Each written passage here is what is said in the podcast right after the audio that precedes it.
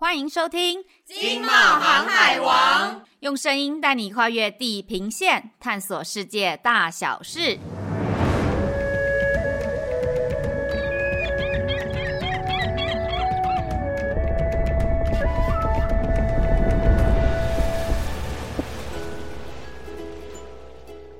大家好，我是冒险山卓啦，我是易，哎易，好久没跟你录音了，但我一看到《经贸透视》六百二十二期啊，这个未来餐桌新选择植物肉这个药新虫，就知道一定是本组内只有你一个人会企划这种专业型主题。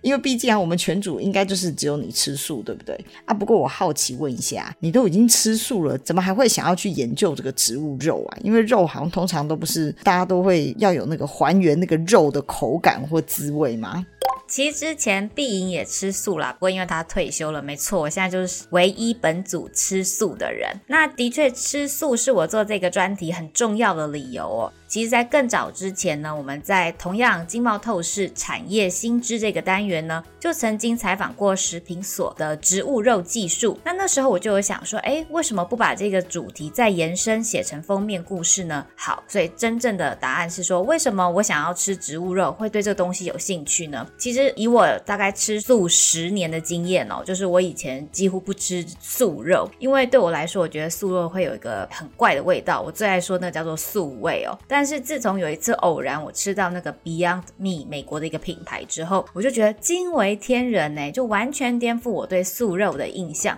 后来我就开始对各个植物肉品牌有兴趣，不管是国内的还是国外的，只要我能够在台湾买得到哦，我都会想要吃吃看，所以就也成了我来做这个专题的理由啦。哦，我们这个经贸透视的记者团队真的是了得呢，神农尝百草，就是要做专题之前都要自己先下去体验。不说真的，这个等一下录完音之后啊，我还想私底下跟你请教一下，有什么好吃的植物肉排名，有机会让我来好。好好品尝一下，你知道吗？就是我之前在这边啊，巴西的那个台桥上啊，就有人特别跑到我办公室来跟我讲说：“哎，朱琳啊，有没有一些那个植物肉的台湾的制造业者，他们想要跑一趟台湾，然后去研究台湾的植物肉？哎，这眼看这个真的是非常夯的一个商机哦。植物肉的确在这几年非常出名哦，而且台湾的植物肉技术呢也是非常好的。不过我们这边哦，可以来讲一下植物肉的客群。群其实就是，我觉得植物肉客群绝对是比传统的素肉大得多。理由是因为现在有些人啊，是为了动物福利、环境保护、身体健康这些因素，减少肉类的摄取，不见得是完全不吃肉哦。那国外有个名词叫做弹性素食 （flexitarian）。那因为这样子的吃素模式是没有宗教色彩的，所以限制也比较少。譬如说，他们不会在乎有没有葱蒜啊这些东西。那这样子的趋势背景下，才有植物肉这个商品的发展空间，所以我们也才会听到说，哎，巴西甚至也有人在问这项产品，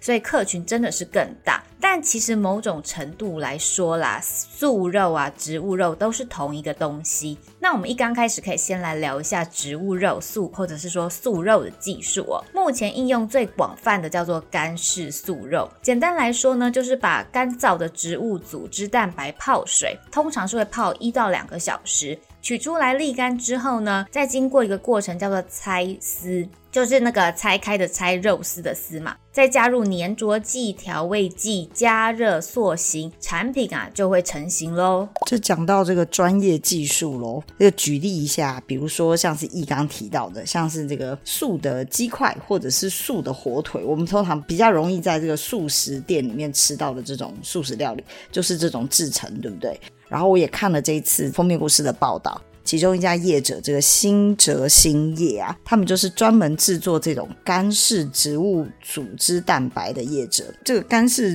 植物性组织蛋白啊，通常存放的环境条件又很良好的话，就是我我看它常温之下甚至可以保存到一年呢。我也看到他们还发展出，就是只要泡水再调味，就可以很方便再制吃的食物。那我觉得不管是这种销售或商业模式，好像都很方便的，而且。也节省了很多，就是料理时候的这个加工的时间，对不对？对，像是说干式素肉传统的方法，就是你在还要再调味，那再做一些塑形，但是的确，新哲是有一一些产品，虽然它是干式素肉，但是它泡过水之后是不需要再做一些加工。那哦。还是要调味啦，但是不需要再加工了。那另外一个就是新哲的呃素肉技术，叫做湿式素肉，就是干湿嘛。现在就是讲湿的。那跟干式素肉最大的差别，我们就是在含水量的部分。譬如说湿式素肉的含水量呢，是会会落在五十五到六十个 percent，那干式呢，通常就会只剩下十二个 percent，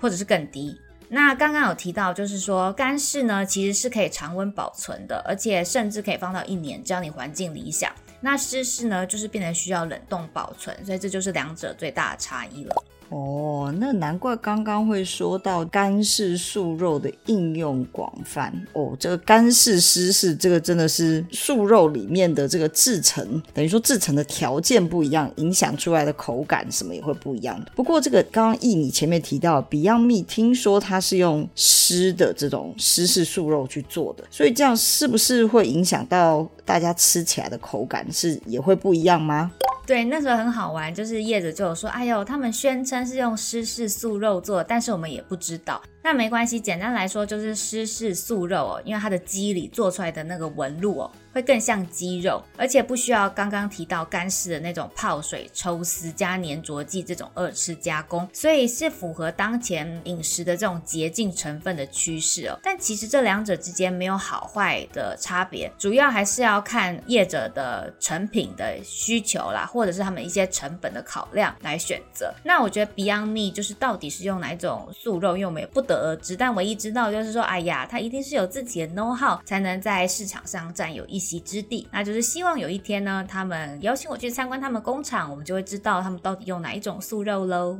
哈哈，有梦最美，祝福我们的双周刊记者有一天前进这个美国的工厂去帮我们挖掘第一线消息。不过你刚刚讲这些，啊，真的是很专业的制成啊。我觉得对于吃素的族群来讲，我觉得这个应该真的是一个蛮好玩一个研究的点，而且就光我不是。一个纯素食主义者的角度来看啊，我对这些产品其实我蛮惊讶的，因为我这次看完这次的报道之后，发现哦，素食的东西其实已经不是我们传统以前想的素火腿啊、素鸡这样子，现在连这个鹅肝都有素的，水饺啊这些也都有素的，而且这个口感基本上汉堡什么这些都跟真正的荤食的口感其实是很接近的，尤其这次报道里面讲到植物鸡的荷包蛋，欸，哎哎。蛋也可以做素的，我觉得这感觉真的超级酷，我不得不佩服台湾的这个研发团队。忍不住还想说，那还有什么东西不能做成素的吗？对，真的就是这一次的报道这样子看下来，我真的觉得什么都有可能呢。因为刚刚提到的植物基荷包蛋啊，跟植物基鹅肝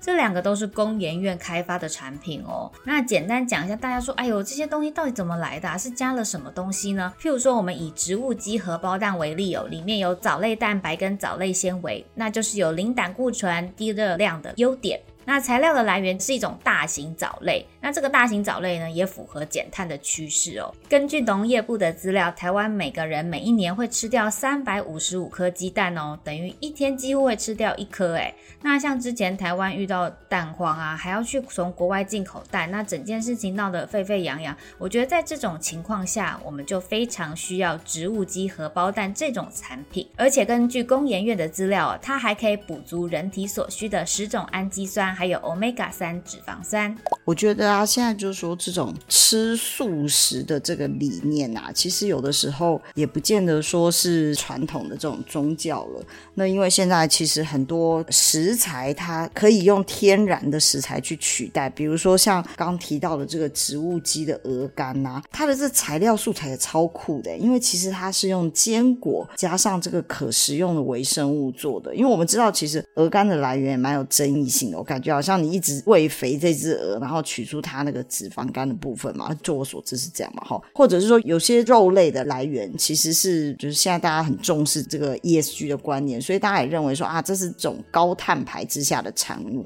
所以会变成说大家倾向去接受这个植物版本的食材。那如果说有些人，比如说他是有这种替代性蛋白的角色，或者是说一些人对部分什么海鲜食材过敏啊，或者是什么糖尿。病的患者，可以开发出一些更天然、使用口感美味，可是它是替代型的天然食材。我觉得这个都是业者的商机哈，就是说你在满足口腹之欲的同时啊，可是你也照顾到动物的福祉啊，然后人们的这个身体的过敏性啊，还有环境的这个永续发展，我觉得这样其实也蛮好的。再补充一下，我刚刚这个植物基荷包蛋跟植物基鹅肝啊，它们的素材是大型藻类跟微生物，那跟我们这一刚开始提到的那个干式跟湿式素肉是不一样的哦，因为干式素肉跟湿式素肉主要用的是那种大豆蛋白啊，或者是豌豆蛋白啊，所以我们可以预期哦，这个大型藻类跟微生物会是未来食材的明日之星哦。那未来食材讨论，我们这边就是琢磨的不多，我们先就停在这边。刚刚有提到说有什么东西不能做成素的，好像几乎所有东西都可以做素的嘛，对不对？还有一个东西叫做植物五花肉，不晓得 Sandra 听起来觉得怎么样呢？哦，我觉得这个太厉害了。我脑中想的那个五花肉就是不就煮嘛，它吃下去会让你就是嘴里留香那种感觉就对了。所以五花肉如果要是在巴西市场，基本上就是我们的 filet mignon 嘛，就是那种哦那个油花很够，然后可以拿来烤肉，很赞的一块肉。没错没错，这个东西也可以是素的，是不是超级酷？那这是一家戏骨的新创公司，叫做 Lipid 活优科技哦。那植物五花肉是他们二零二三年今年哦推出的新产品。一刚开始这家公司为什么会红呢？是因为植物油脂，因为植物油脂的熔点是比较低的，那在加热之后就会流失了，那失去了油脂就会失去了口感。那 Lipid 他们的创新微胶囊技术跟配方哦，就可以保护这个油脂不会流失哦。嗯，我觉得很厉害的是他们这个植物油脂啊，没有饱和脂肪的问题。一般来讲，就是大家会怕说这个动物性的脂肪啊，就是对于一些如果说高血脂啊，或者是高高血压的人来讲，负担比较重。可是他开发出这种创新，就是微胶囊技术配方出来的这种纯植物脂肪，我觉得这个卖点非常好，因为它就是带了这种健康、对你身体容易吸收的这种好油脂。所以我觉得，要是说他们的这种油脂可以放在各种产品里面，其实它非常有市场的这个商品的开发商机。像比如说汉堡好了，汉堡你说汉堡用湿式素肉去做，你就觉得干干的，咬起来好像就是跟一般的肉质不一样，你就是必须要有油花。那像是刚刚一提到的五花肉，五花肉不可能没有油。你说叫我去吃一个柴柴的五花肉，对我来讲那就不是五花肉啊。所以如果业者能够用这种健康的植物油脂来取代这个动物油脂，我觉得这个接受度会非常的好欸。嗯，不过这边还是要稍微再补充一下技术上的问题哦，就是因为产品的特性是不一样，刚刚有提到有汉堡排啊，有五花肉，他们的产品特性是不一样，所以他们在做这样子的植物油脂的时候也会做一些调整。譬如说呢，五花肉，因为你就是在那边烤啊，所以熔点就会超过两百度 C。那他们为了要让油脂保持块状，所以要想办法让它最后烤完，只是说看起来有点缩小了，不是融化或消失了。那汉堡排就是希望它可以释放它的油脂啊，在它的那一块在植物肉里面这样。